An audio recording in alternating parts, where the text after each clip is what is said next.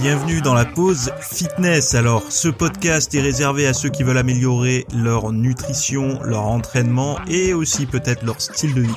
Donc, pour tous ceux qui me suivent depuis quelques temps déjà, vous pouvez me laisser une petite évaluation sur la plateforme de podcast de votre choix. C'est ce qui m'aide le plus. Allez, on démarre l'épisode.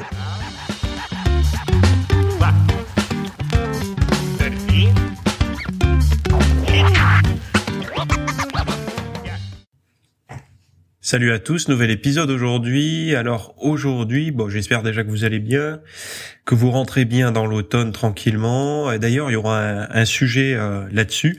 Mais avant de démarrer, euh, ceux qui ont vu ce week-end est sorti euh, le le contenu qui s'appelle le dad bod est-ce vraiment séduisant? Donc déjà, qu'est-ce que c'est que le dad bod? Le dad bod, c'est dad body, donc corps de papa.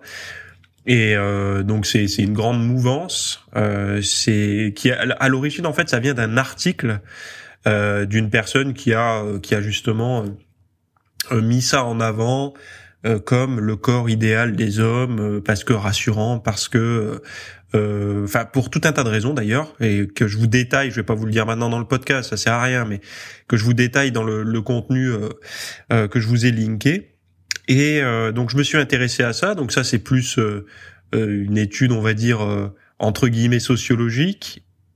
Et après d'observer au niveau de la science, donc de la vraie science et de la vraie sociologie, ce qui se fait en termes d'attirance par rapport au physique chez les hommes et, et chez les femmes aussi. Et bon ben pas besoin de vous dire que les, les, les orientations sont plutôt secrètement vers les corps qui ce que j'appelle moi athlétique bod en fait hein, euh, les corps athlétiques mais c'est intéressant de savoir pourquoi comment etc parce que dans les discussions vous allez souvent entendre moi je préfère le petit ventre les petits bourrelets euh, c'est mignon c'est tout ça et ça a tendance à rassurer beaucoup d'hommes euh, à tort en fait, hein, puisque c'est c'est c'est c'est pas la réalité. En tout cas, pas la réalité statistique des études. Donc je vous, invite, c'est intéressant, donc je vous invite à aller lire le, contenu, il est linké dans les notes de ce podcast. Alors sur Apple Podcast, c'est un peu compliqué maintenant d'aller dans les notes. Euh, moi-même, hein, quand j'écoute des podcasts et que je cherche les notes, parce que les gens parlent des notes, et moi je, regarde très souvent les notes des podcasts, parce que c'est là où les gens euh, mettent les choses intéressantes, euh, les liens, etc. Et vu que j'aime bien pousser les choses à chaque fois, je vais voir les notes. Et maintenant, en fait, faut cliquer sur les trois petits points quand vous êtes sur Apple Podcast et que vous avez le, le, le podcast ouvert en grand écran vous avez trois petits points vers le milieu à droite. Vous cliquez une fois dessus et après vous avez un bouton qui s'appelle accéder à l'épisode. Vous cliquez dessus et là ça va vous ouvrir en fait euh, euh, les notes, etc. Bref, euh, on démarre. Alors le premier sujet c'est la cuisson sous pression. Est-ce que ça préserve ou non les nutriments? Donc vous connaissez déjà les différents modes de cuisson. Euh, je pense que vous connaissez la cuisson à l'eau bouillie pour euh, le riz, euh, certains légumes et tout, qui n'est pas idéal d'ailleurs. mais vous connaissez également la cuisson à la poêle, au four, à la vapeur, au barbecue. Enfin bon, bref. Et la cuisson sous pression. c'est une cuisson qui est relativement oublié. Pourquoi? Parce que les cocottes minutes, par exemple, qui sont, c'est la cuisson sous pression euh, par excellence, euh, c'est pas quelque chose qui domine dans les foyers actuellement. Alors, si vous avez une cocotte minute chez vous, c'est probablement que vous vous intéressez à la cuisine, ou alors que on vous a, que votre grand-mère ou votre mère ou peut-être votre père d'ailleurs vous en a offert une. Mais de vous-même, je pense pas que vous soyez allé acheter euh, je sais pas si ça se dit ce que je viens de dire en français, mais bon bref, euh, une cocotte minute. Pourquoi? Parce que aujourd'hui, on est plus vers des cuiseurs sous pression, type euh, électronique, quoi, électrique. Moi d'ailleurs, c'est ce que j'ai. J'ai un ce qu'on appelle un instant pot, donc ça s'écrit instant euh, comme un instant, et pot plus loin P O T. Euh, je crois que c'est une marque anglaise. Je suis pas sûr, mais je crois que c'est ça anglaise ou américaine. Et bon, voilà, c'est l'équivalent d'une cocotte minute intelligente où vous avez divers, euh, diverses fonctions dessus. Donc la cuisson sous pression préserve-t-elle les nutriments? Parce que c'est ce qui nous intéresse quand on consomme, euh, quand on mange. Est-ce qu'on détruit tout ce qu'on mange ou pas? Donc la cuisson est un art délicat, surtout lorsqu'il s'agit de préserver les nutriments essentiels des aliments. Donc selon le docteur Greger, la cuisson à la vapeur est la méthode la plus efficace pour conserver les nutriments, donc la nutrition des légumes. Cependant, la cuisson sous pression, donc une méthode moins étudiée, présente également des avantages. Par exemple, les haricots noirs cuits sous pression pendant 15 minutes ont montré 6 fois plus d'antioxydants que ceux bouillis durant une heure. Alors, c'est vrai que quand vous faites bouillir vos aliments, il faut pas oublier qu'il y a une fuite des micronutriments. C'est pas pas pour rien que je vous le répète encore une fois, je vous en ai parlé dans le précédent podcast, je crois, ou celui d'avant encore, mais c'est pas pour rien que le bouillon vous savez, le bouillon d'os, etc. C'est pas pour rien que ça c'est riche en micronutriments, c'est parce qu'il y a une fuite en fait des aliments vers le bouillon. Donc après, ce bouillon, si vous le consommez, vous récupérez une partie de ces nutriments, ces micronutriments. Donc euh, déjà là pour les haricots noirs, alors les haricots noirs, je serais curieux de savoir, euh, il y a quand même un trempage nécessaire à faire, hein. mais c'est vrai que moi je l'ai vérifié. Euh, les, la cuisson de, de légumineuses qui peut être euh, hyper longues à l'eau et parfois même euh, même quand on met le, bon temps de cuisson on se rend compte qu'elles sont pas encore euh, comestibles elles sont trop al dente. Euh, au cuiseur cuit à la pression c'est hyper hyper rapide quoi. Et les haricots noirs d'ailleurs moi j'en consomme c'est c'est ceux que je, je, je trouve les plus intéressants. Alors de plus la vitamine C sensible à la chaleur est mieux préservée sous pression en cuisant, alors ouais, mais préservé, vous allez ça va vous faire rire.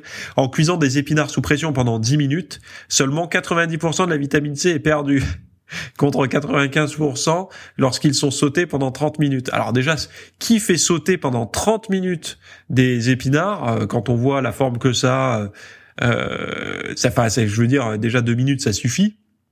Et en plus de ça, entre 90% de pertes ou 95%, c'est presque du pareil au même. Mais bon, les études, ils aiment bien avoir des des euh, des chiffres comme ça, voilà. Donc le docteur Greger recommande de cuire les légumes verts en les faisant cuire à la vapeur sous pression durant 0 minute pour une texture parfaite. En fin de compte, la cuisson sous pression semble être une méthode efficace pour conserver une grande partie des nutriments essentiels des aliments. Alors pendant pendant 0 minute, ça veut dire quoi?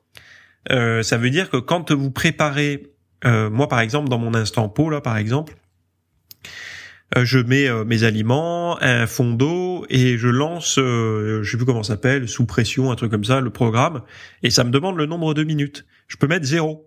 Si je mets zéro, en fait, ce qui va se passer, c'est que l'appareil va monter en température pour se mettre sous pression, et dès qu'il va être sous pression, il va déclencher la fin. Donc il va se mettre en mode maintien au chaud et en mode dégoupillage de la pression. Donc ça, ce sera à moi de, de, dégoupiller la, la, grenade en gros quoi. Et, euh, et ça en fait, ça permet d'avoir une cuisson très rapide. Alors ce que on pourrait presque appeler une cuisson euh, express ou je sais pas comment d'ailleurs. Et ce mode de cuisson là, l'avantage qu'il a, c'est que vous allez avoir des aliments, notamment des légumes verts, qui vont être très al dente et il faut aimer ça. Hein. Il y en a qui n'aiment pas ça. Euh, par exemple, des, des que ça soit des, haricots verts ou des petits pois ou des trucs comme ça, ça va être hyper al dente. Alors même si vous faites pas ce mode de cuisson, en règle générale, même des brocolis et tout, c'est 2-3 minutes maximum hein, euh, sous pression. Et donc pour vous dire que c'est hyper hyper rapide. Et c'est bien plus facile de se faire des légumes croquants avec ça euh, que à l'eau bouillie ou à la vapeur, quoi. Même si à la vapeur, si vous avez votre temps, euh, c'est dans votre tête euh, parfait, euh, ça peut être une bonne chose. Mais mais c'est très compliqué sinon de faire de, de l'al dente parfaitement. Donc je vous mets pas de lien de partenaire machin chose pour un, cuison sous pression parce que j'ai pas envie qu'on pense que je sois de mèche avec les, les, les vendeurs de ces trucs là. Le but c'était de vous apporter cette info là et moi personnellement, je trouve que c'est intéressant ce genre de cuiseur. Alors celui que j'ai personnellement, moi, il me plaît parce que je peux le programmer. Euh, et par exemple, je peux tout mettre dans le. Alors il y a plusieurs choses. La première chose, c'est déjà la cuve est en inox. Et je voulais pas une cuve en plastoc ou quoi. Mais de toute façon, les trucs sous pression, vous aurez pas du plastoc très souvent parce que la pression et le plastique ça fait pas bon ménage. Euh, donc pour les perturbateurs endocriniens et tout, je préfère avoir une cuve en inox. Et ce que je trouve intéressant, moi, c'est de mettre les aliments, de pouvoir me barrer, faire ma séance de sport et tout. Je sais que le truc va se déclencher que dans 45 ou 50 ou minutes ou une heure. Et donc, du coup, la cuisson va, peut démarrer assez proche du moment où je vais manger. C'est-à-dire que ça va pas cuire et laisser reposer pendant longtemps. C'est la cuisson va démarrer dans un certain dans dans dans un certain temps quoi, dans un certain laps de temps. Donc euh, alors je m'amuserai pas à mettre du poulet à 7 heures du matin cru euh, comme ça dans le truc et lui demander que la cuisson se lance qu'à 20 heures le soir. Hein. Ça j'éviterai parce que bon euh, ça fait quand même alors peut-être que certains le font mais moi j'éviterai de laisser comme ça du poulet cru pendant 12 heures dehors. Mais mais bon bref voilà Enfin, j'ai pas envie que d'avoir une intox alimentaire, hein, et vous non plus, je pense. Donc c'est ce genre de choses qui sont euh, pratiques. Sinon, euh, ah oui, oui, le deuxième euh, deuxième article, monter plus de 5 étages par jour réduit le risque de maladie cardiaque de 20% selon une étude. Alors je pense qu'il n'y a pas qu'une étude. Je, en fait, je déteste le selon une étude dans les articles. Ça m'énerve parce que le selon une étude, ça agit comme argument d'autorité. Mais dès qu'on est un peu concerné par euh, toute la littérature scientifique et tout, selon une étude, ça veut rien dire en fait. Parce que une étude, une étude, c'est comme prendre, euh, comment dire, ce serait comme prendre un cheveu sur la tête de quelqu'un ou prendre un groupe musculaire euh, sur le physique de quelqu'un et en définir que parce qu'il a ce groupe musculaire développé, tous les ses muscles sont développés de la même façon, il a un corps esthétique, etc. En fait, une étude, c'est un zoom sur euh, une carte. Et sur cette carte, il y a, ben, il y a divers, euh, divers choses qui vont euh, créer. il va y avoir des études qui vont dire que ça marche très très bien, d'autres moyennement et d'autres pas du tout. Et on fait après, on arrive à faire une espèce de grosse moyenne en enlevant le maximum de biais, c'est-à-dire par exemple est-ce que les gens, quand ils ont monté des escaliers, est-ce qu'ils ont aussi fait un régime? Est-ce qu'ils ont aussi arrêté de fumer? Est-ce qu'ils ont aussi arrêté de faire tel ou tel autre comportement euh, de vie qui ou tel traitement? Qui avait des effets positifs ou négatifs sur les, le risque de maladie cardiaque Et en fait, on, on, on essaye d'avoir le maximum d'informations pour qu'après ça crée une tendance. Et cette tendance, c'est jamais des courbes euh, très pointues, c'est-à-dire que vous êtes jamais dans l'extrême haut ou bas, vous êtes plutôt, euh, c'est une courbe moyenne. Mais elle a quand même une tendance, une orientation cette courbe-là.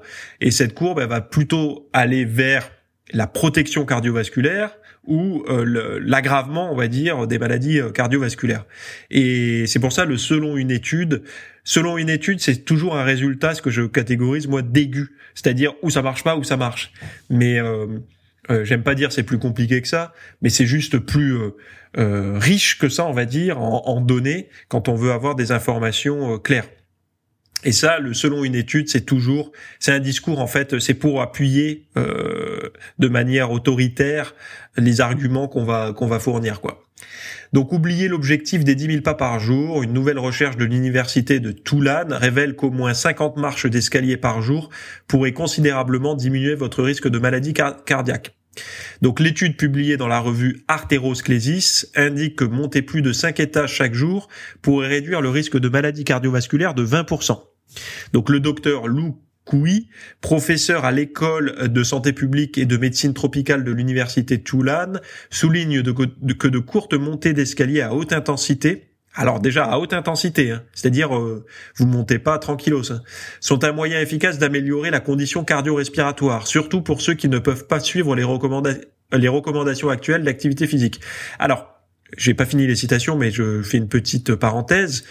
Euh, les gens qui ne peuvent pas suivre les recommandations actuelles d'activité physique par manque de temps. Parce que si c'est par manque de conditions physiques, n'allez pas faire du hit dans les escaliers, hein, parce qu'il y a rien de pire pour euh, pour canner, euh, enfin canner euh, de manière, enfin c'est une image, hein, vous n'allez pas mourir, mais enfin sauf si vous êtes vraiment mal en point. Mais si vous n'êtes pas capable de marcher 10 000 pas, pour raison de conditions physiques, ça m'étonnerait que vous soyez capable de courir dans les escaliers. Enfin, vous, je sais que vous êtes capable, vous qui m'écoutez, mais c'est à vous euh, pour le grand public, on va dire. Donc l'étude basée sur les données des 450 000 études, euh, pardon, des 450 000 adultes de UK Biobank montre que cette pratique est particulièrement bénéfique pour ceux qui présentent moins de risques. Cependant, les personnes à risque élevé peuvent compenser ce risque par la montée quotidienne d'escalier. Donc le docteur euh, qui, je vais dire QI, QI, met en, avant euh, les escaliers comme moyen accessible et économique d'intégrer l'exercice dans la routine quotidienne. Alors c'est vrai qu'aujourd'hui, bon nombre d'entre nous, on, on, a quasiment tous des escaliers proches de chez nous. Alors, en tout cas dans notre journée.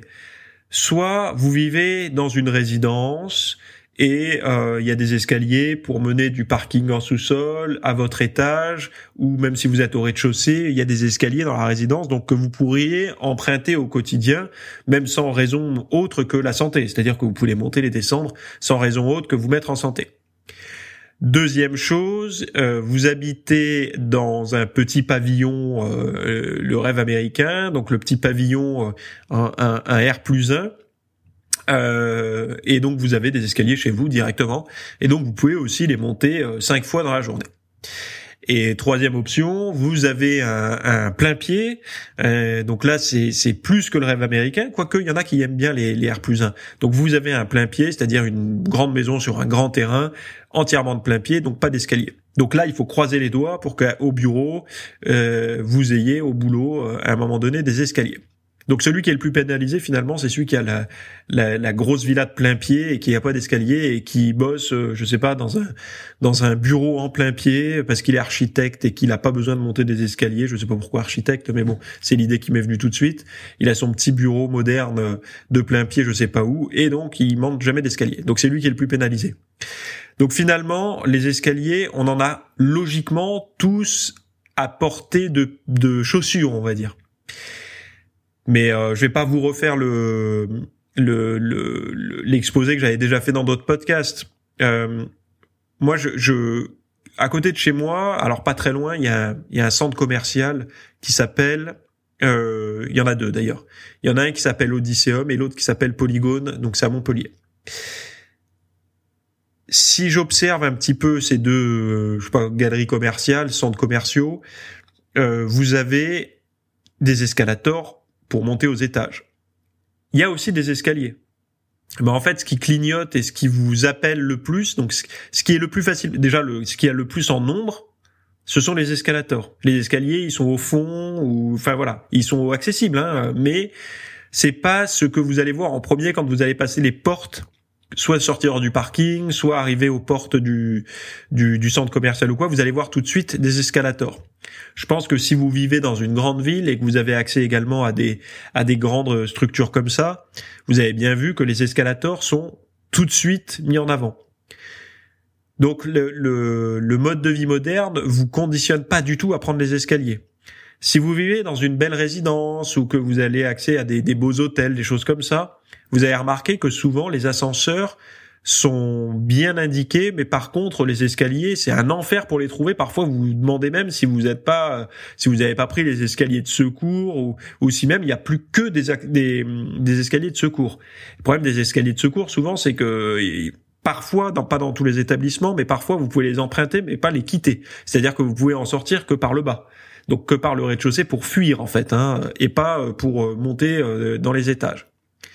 Donc ça, euh, je sais pas, mais ceux qui construisent les bâtiments, euh, je sais pas qui réfléchit aux règles là, les RT 2012, 2020, tout ça là, euh, donc les ERP, établissements recevant du public et tous ces trucs, je sais plus euh, comment ça s'appelle, mais euh, vous devriez, je, ceux qui font les décisions là, mettre dedans la possibilité quand même de, de, aux gens de continuer à prendre les escaliers, que ça soit euh, euh plus facile. C'est un problème de santé publique et je pense que ça serait un argument marketing que de dire nous euh, on vous construit des résidences ou des bâtiments et euh, on, vous met des, des, escaliers euh, bien accessibles pour ceux qui veulent avoir leur quota d'activité physique et on se débrouille je sais pas dans les escaliers pour mettre des trucs sympas quoi des belles des beaux tableaux je sais pas moi les infos pour ceux qui aiment bien écouter les infos un truc qui rendrait attractif les escaliers euh, tout simplement. Et ça pourrait être dans le futur un argument euh, parce que les gens ne feront plus que ça. Mais bon, j'ai entendu des, des ce que les gens sont prêts à faire pour prendre les ascenseurs et pas les escaliers aujourd'hui, ça me ça me enfin bon. Après faut pas se plaindre qu'il y ait de l'obésité. Après les si vous avez un petit stepper chez vous, si vous n'avez pas d'escalier, achetez un petit stepper. Moi, j'ai acheté, vous savez, le stepper du téléachat, là, le truc tout simple euh, où vous faites des pas, là, qui, qui, qui chez toutes les, chez toutes les mamies et les grandes tantes, vous trouverez ça dans le garage. Un espèce de petit stepper là comme ça, euh, qui, qui parfois il compte les pas, parfois vous avez un petit élastique pour faire les biceps en même temps. vous avez quand vous êtes là-dessus, vous ressemblez à, à, à, une pub de téléachat. Mais c'est pas grave, c'est une façon de, monter des escaliers. J'en ai un à la maison moi, hein. et ça prend pas de place. Si vous êtes en home gym, c'est vraiment un truc qui prend pas de place quoi. Et je vous garantis que au début, quand vous n'êtes pas habitué, déjà 10 minutes à un rythme un peu soutenu, ça tape dans le cardio. Hein. Euh, voilà, vous pouvez après vous mettre sur la pointe des pieds, ça bosse un peu les mollets. Enfin bon, et ça peut être intéressant. Et c'est pas ce qui coûte le plus cher parce que c'est hyper chiant à faire. Euh, quand on n'est pas habitué, au début, on se dit mais c'est pas possible quoi. Alors essayez-le si vous allez par exemple dans un magasin de sport, essayez-le d'abord. Et euh, le deuxième conseil que je vous donne, donc essayez-le pour voir si la résistance et tout est suffisante. Et après, munissez-vous d'une bombe de graisse et graissez-le euh, sur tous les points de d'articulation. Mettez de la graisse pour éviter les, les bruits, parce que il y a rien de pire quand vous, vous, essayez de vous regarder une émission en même temps ou un truc comme ça pendant que vous faites votre cardio euh, en intérieur quand il pleut ou je sais pas quand vous avez envie de le faire à la maison que le truc il queen, il fasse un bruit pas possible, ou si vous voulez le faire le matin avant d'aller bosser, et le simple bruit du machin peut vous empêcher de le faire parce que vous n'avez pas envie de réveiller la planète, quoi. Voilà. Euh, donc article suivant. Ah, ça, ça j'aime bien. Je sais pas si j'en parle quasiment tous les ans à la même période, mais je, moi, je, je, alors quand on me dit quelle est ta saison préférée de l'année, l'automne, je pense que c'est celle qui me procure le plus d'émotions. Après, je peux pas dire que je préfère l'automne au printemps, à l'été ou à l'hiver, parce que chaque saison a ses particularités. Je suis très sensible aux saisons. L'automne, ça a un certain, l'automne, enfin l'automne, euh, je sais pas, il y a un charme, une chaleur à l'automne. Le printemps aussi. Le printemps, c'est une promesse, quoi. Le printemps, c'est la promesse de l'été qui va arriver, des des, des barbecues avec les amis, euh, des, des, des vacances qu'on va qu'on va prendre, des des, des, des baignades qu'on va faire, etc. De la bronzette et tout. Euh, le l'hiver, bah, c'est c'est également euh, euh, les moments des fêtes, même si ça peut être anxiogène pour certains ça va être euh, la nouvelle année, ça va être le ski pour d'autres. Enfin, chaque saison a ses avantages. Mais l'automne, pour moi, reste vraiment la saison qui me procure la, la, le plus d'émotions.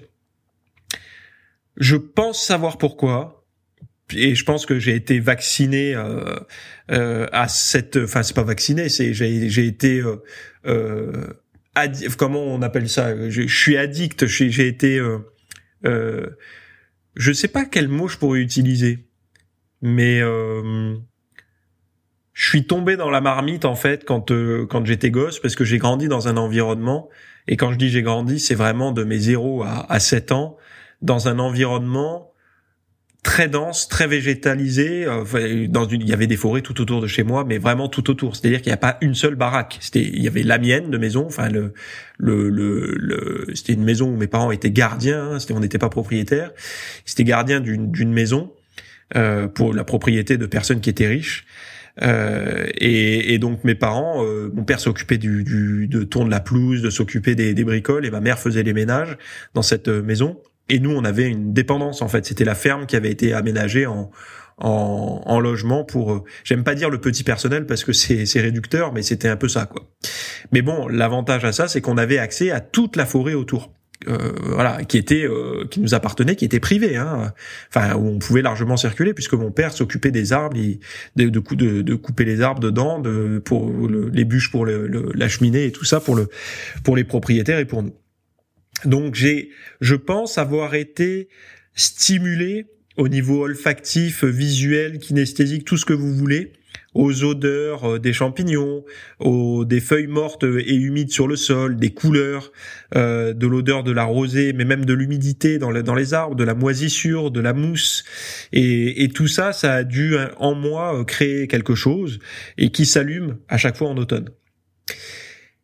Et pourquoi je vous raconte tout ça? Parce que euh, je sais que je suis pas le seul en fait. Beaucoup d'entre vous euh, aiment aussi se promener dans les forêts en automne, euh, quand les feuilles commencent à avoir une teinte un peu euh, ambrée, euh, même orangée et tout. Et parce que ces, ces teintes-là, ça annonce de se couvrir un peu plus, ça annonce qu'après la, la, balade, on va se poser pour boire un chocolat chaud, un thé ou un café derrière une vitre pour se réchauffer. Ça annonce, voilà, ça annonce ce genre de choses. Eh bien, il y a quelqu'un qui s'appelle, je sais plus comment, assis Marty, euh, Marty ou Martin, je sais plus. Je sais plus si c'est Marty ou Martin, Blanc, Blanchot ou Blanco, je sais pas comment on dit, euh, qui a cartographié les forêts les plus belles, les plus flamboyantes, avec la participation, je crois, d'IGN. Et donc vous aurez l'image dans les notes de cet épisode, donc de toute la carte avec les couleurs. Et en fonction des couleurs, vous aurez euh, les, les endroits. Et je vais vous dire, hein, donc les forêts françaises les plus flamboyantes en automne dévoilées sur une carte. Donc chaque automne, la nature nous offre un spectacle de couleurs éblouissantes. Mais où trouver les forêts les plus colorées de France pendant cette saison? Donc grâce aux données de l'Institut national de l'information géographique et forestière, le journaliste et photographe Martin Blachot Marty Blacot, je ne sais pas comment on le prononce, a créé une, une carte mettant en lumière les grandes euh, forêts françaises d'au moins 5000 mètres carrés qui se, pré, euh, qui se alors, qui se part des teintes les plus vives en automne. Donc des teintes allant du jaune éclatant au rouge profond, en passant par l'orange, sont particulièrement visibles sur des arbres tels que le hêtre, le châtaignier, le robinier, le pin mélèze, les cyprès euh, communs et certains autres feuillus. Pour ceux qui souhaitent immortaliser ces panoramas, il est conseillé de se diriger vers la moitié sud de la France, notamment la Gironde, les Landes, les Pyrénées, les Alpes, l'Aude, l'Hérault, la Dordogne, la Charente et la Haute-Vienne. Bien que la région euh, Grand Est offre également de belles vues, l'île de France semble moins propice à ce spectacle naturel. Alors, allez voir la petite carte euh, de, de, euh, Marty euh, elle se trouve sur mon site. Alors c'est un lien Twitter, hein, mais vous avez la carte visuellement sur mon site aussi. ça vous permettra de voir. C'est hyper bien fait. Alors moi je vois que par chez moi par exemple, j'ai pas mal de choix. Même s'il faut que je fasse, il faut que je monte un petit peu vers le vers le nord, hein. mais les Landes, etc. Vous avez pas mal de, de choix, mais globalement j'ai vécu en Sologne et la Sologne c'est plutôt le centre hein, et il y, avait aussi des forêts magnifiques avec des couleurs magnifiques. Mais je trouvais ça intéressant d'en parler parce que on est dans un monde de consommation abusive de contenu euh, beau, alors beau façon de parler, qui se veulent beaux sur les réseaux sociaux. C'est-à-dire que cette période, moi j'y suis abonné à pas mal de comptes euh, sur des trucs d'automne, de photos d'automne et tout ça, enfin de photographie parce que j'aime euh, les belles photos de, de, de nature. Et c'est vrai que là c'est la meilleure période pour les photographes pour faire des super photos, etc. Quoi. Mais sachez qu'on peut aussi s'extraire de ça et d'aller le vivre réellement. Et euh, je vous garantis que les sensations, alors on n'est pas tous à aimer ça la nature, hein, mais par contre le corps le vivra bien dans tous les cas. C'est-à-dire que le cerveau aime la nature et même si vous n'aimez pas vous promener dans la nature parce que vous préférez faire autre chose, enfin voilà, c'est une, une, manière de faire vos 10 000 pas. Alors 10 000 c'est beaucoup, hein, c'est vous partez quand même euh, un peu la matinée quoi hein, euh, pour marcher. Mais bon, euh, faire vos 5000 5000 pas c'est déjà pas mal, on va dire. Mais surtout vous en prenez plein les mirettes quoi. Et même de courir dans un environnement comme ça, c'est hyper agréable. Donc voilà ou de faire du vélo ou autre quoi. Donc j'avais envie de vous partager ça parce que c'est un mode de vie fitness pour moi de, se promener dans la nature et que c'est hyper compatible avec l'épisode du jour. Donc le dad bod est-ce vraiment séduisant? Donc ce dad body, euh, en fait c'est quoi? C'est le, petit ventrou là, le petit le petit bidon quoi. Donc vous avez sûrement entendu parler du dad bod ou corps de papa, ce petit ventre rond considéré par certains comme le summum de l'attraction. Mais quand il s'agit de l'homme le plus sexy de l'année, les magazines montrent souvent des abdos bien sculptés. Alors où est la vérité dans tout ça? C'est vrai qu'il y a une hypocrisie en fait. C'est-à-dire qu'on tout est vendu pour vous dire vous inquiétez pas, euh, le dadbot c'est génial, mais quand on vous fait le un des films les plus populaires euh, au niveau féminin ces dernières années, euh, je pense que c'est la, la, la, la, comment on appelle ça là c'est pas une trilogie, mais comment on appelle ça Le la suite de films de de des 50 nuances degrés et tout. Bon bah le gars, il a pas de date bod. Quand on regarde les couvertures des romans, euh, vous savez, euh, un peu, euh, alors pas forcément romans érotiques, mais romans d'amour, cover, romance cover novel, ils appellent ça aux États-Unis. je le sais puisque c'est là euh, que sont recrutés, c'est les mêmes gars euh, qui font les, couvertures de magazines fitness qui sont recrutés pour faire euh, ces couvertures-là. Donc, il y a, y a, et, dites-vous une chose, c'est que le marketing n'en a rien à foutre de la morale si la morale fait moins vendre que l'inverse. C'est-à-dire qu'il ira toujours dans ce qui fait vendre le plus. Oui, le but c'est de vendre le plus. Hein. Et s'ils mettent des abdos en couverture, c'est que ça vend plus que du dad bod, donc du, du, du ventre, euh, du petit ventre grassouillé qui rebondit. Donc peu importe ce que vous pensez, le monde est polarisé autour de ces idées préconçues. Ne seriez-vous pas intéressé de connaître la véritable science derrière tout ça? Donc ça, c'est moi qui l'ai écrit, euh, c'est pour vous hein, euh, de, de, de, savoir un petit peu ce que la science explique. Donc là, je vous ai donné une partie de la réponse, mais au-delà de ça, donc le marketing et tout, c'est une des réponses. Mais après, dans nos gènes et tout, c'est intéressant de savoir ce qui se passe. Et vous allez voir que c'est pas que euh, vous avez des abdos, c'est mieux que de pas en avoir. Il y a, y a un truc plus profond que ça, et c'est important de le savoir pour savoir si vous êtes concerné ou pas en fait. Et si vous avez déjà tapé Dadbot sur Google, vous savez qu'il y a une avalanche de débats et d'opinions là-dessus. Euh, non, pas trop en fait. Je suis moi, euh, il y, a, pas vraiment d'avalanche de débats là-dessus. Euh, parce que si vous tapez ça, vous allez voir que vous allez avoir 95% des résultats Google qui vont être basés sur le datbot, c'est joli, et vous allez devoir peiner difficilement pour trouver un article qui vous dira le contraire. Et euh, comme ils disent, hein, cependant, la plupart sont basés sur des anecdotes ou des perceptions subjectives. C'est tout à fait réel. Et d'ailleurs, euh, la personne qui est responsable de ce mot d'adbod, c'est une journaliste qui était assez jeune à l'époque. Et son article, quand on le psychanalyse un petit peu, en fait, il est très narcissique. C'est d'avoir un mec qui a un peu de vente, c'est une manière de se de servir de faire valoir en fait. Et je trouve ça un peu bizarre, puisqu'en fait, le but, c'est de rassurer les hommes, accepte-toi comme t'es. Mais le, en t'acceptant comme t'es, ça, ça, me permet justement de moi de me valoriser. C'est bizarre. C'est, enfin bon, bref. Et, mais que dit la science? Bah, ça, c'est pareil, vous l'aurez. Euh, alors, moi, ce que j'aime bien dire aussi, je sais que vous le savez déjà, mais pour ceux qui me découvrent par exemple dans cet épisode, ils le savent pas. J'ai eu deux vies. J'ai eu une vie en surpoids, donc plus de 92 kilos pour 1m75, et une vie où j'ai pu ce surpoids-là. Et l'avantage, c'est que moi, ça a été en trois mois que j'ai perdu ce surpoids. Donc ça a été très rapide. Euh, donc j'ai pu faire des, des compas. C'est pas par exemple sur 10 ans. Si j'avais pesé un poids, euh, été en surpoids à 20 ans et je l'ai perdu et à mes 30 ans, euh, j'arrive à, à, les perdre entre mes 20 et mes 30 ans, donc ça se fait sur la longue durée. Je pourrais pas vous dire oui, mais dans ma vie quotidienne, de perdre du poids, ça a changé parce que en fait, il y a, y a, une autre chose qui a changé, c'est la décennie. Et donc à mes 20 ans et à mes 30 ans, je suis plus le même homme. Euh, alors que quand vous les perdez en trois mois, vous êtes la même personne, hein, c'est la même année, euh, euh, vous avez le même âge, enfin voilà quoi. Et moi j'ai vu clairement des différences. C'est-à-dire que le monde, alors déjà le monde extérieur ne vous voit pas de la même façon quand vous avez euh, un surpoids ou non.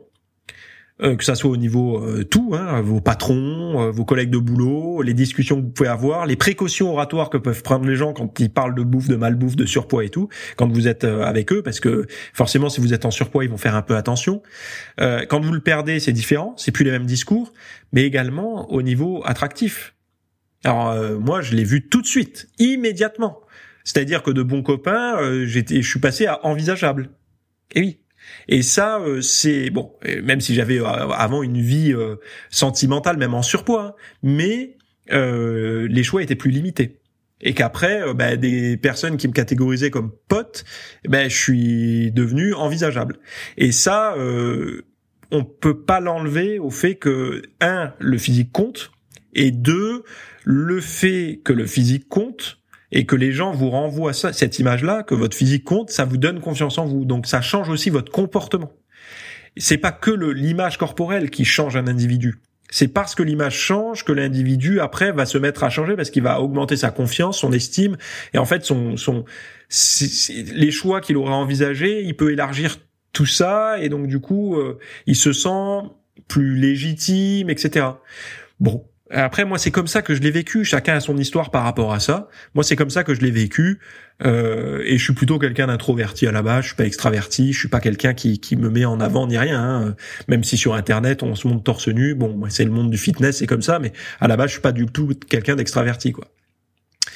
Donc bref, si ça vous intéresse ce sujet, allez voir. Il y a le lien dans les notes de l'émission là. Euh, le datbot est vraiment séduisant et vous accéderez à la science derrière tout ça. Je vous laisse ici. Très bonne semaine à toutes et à tous. Bye bye. Merci d'avoir écouté cet épisode. Alors, avant de partir, j'avais juste quelque chose à vous partager. Euh, c'est vrai que euh, vous avez peut-être des temps morts à meubler, euh, que ce soit des temps de trajet dans les transports en commun, du cardio un petit peu long sur sur un tapis de course, ou alors tout simplement envie de de remplacer les programmes que vous avez la, la soirée pour de l'apprentissage. Vous êtes peut-être adepte des émissions, des documentaires, des reportages, etc. Sauf que dans le monde de la de la musculation, de la nutrition, euh, du développement, euh, euh, ben voilà, d'un mode de vie sain, etc. C'est un peu maigre en contenu dans les médias grand public. Et donc, ce que je vous propose moi personnellement, c'est d'aller faire un tour dans la dans la bibliothèque que je. Alors, c'est un Netflix version fitness privée qui vous coûtera moins cher qu'un lavage auto rouleau par mois.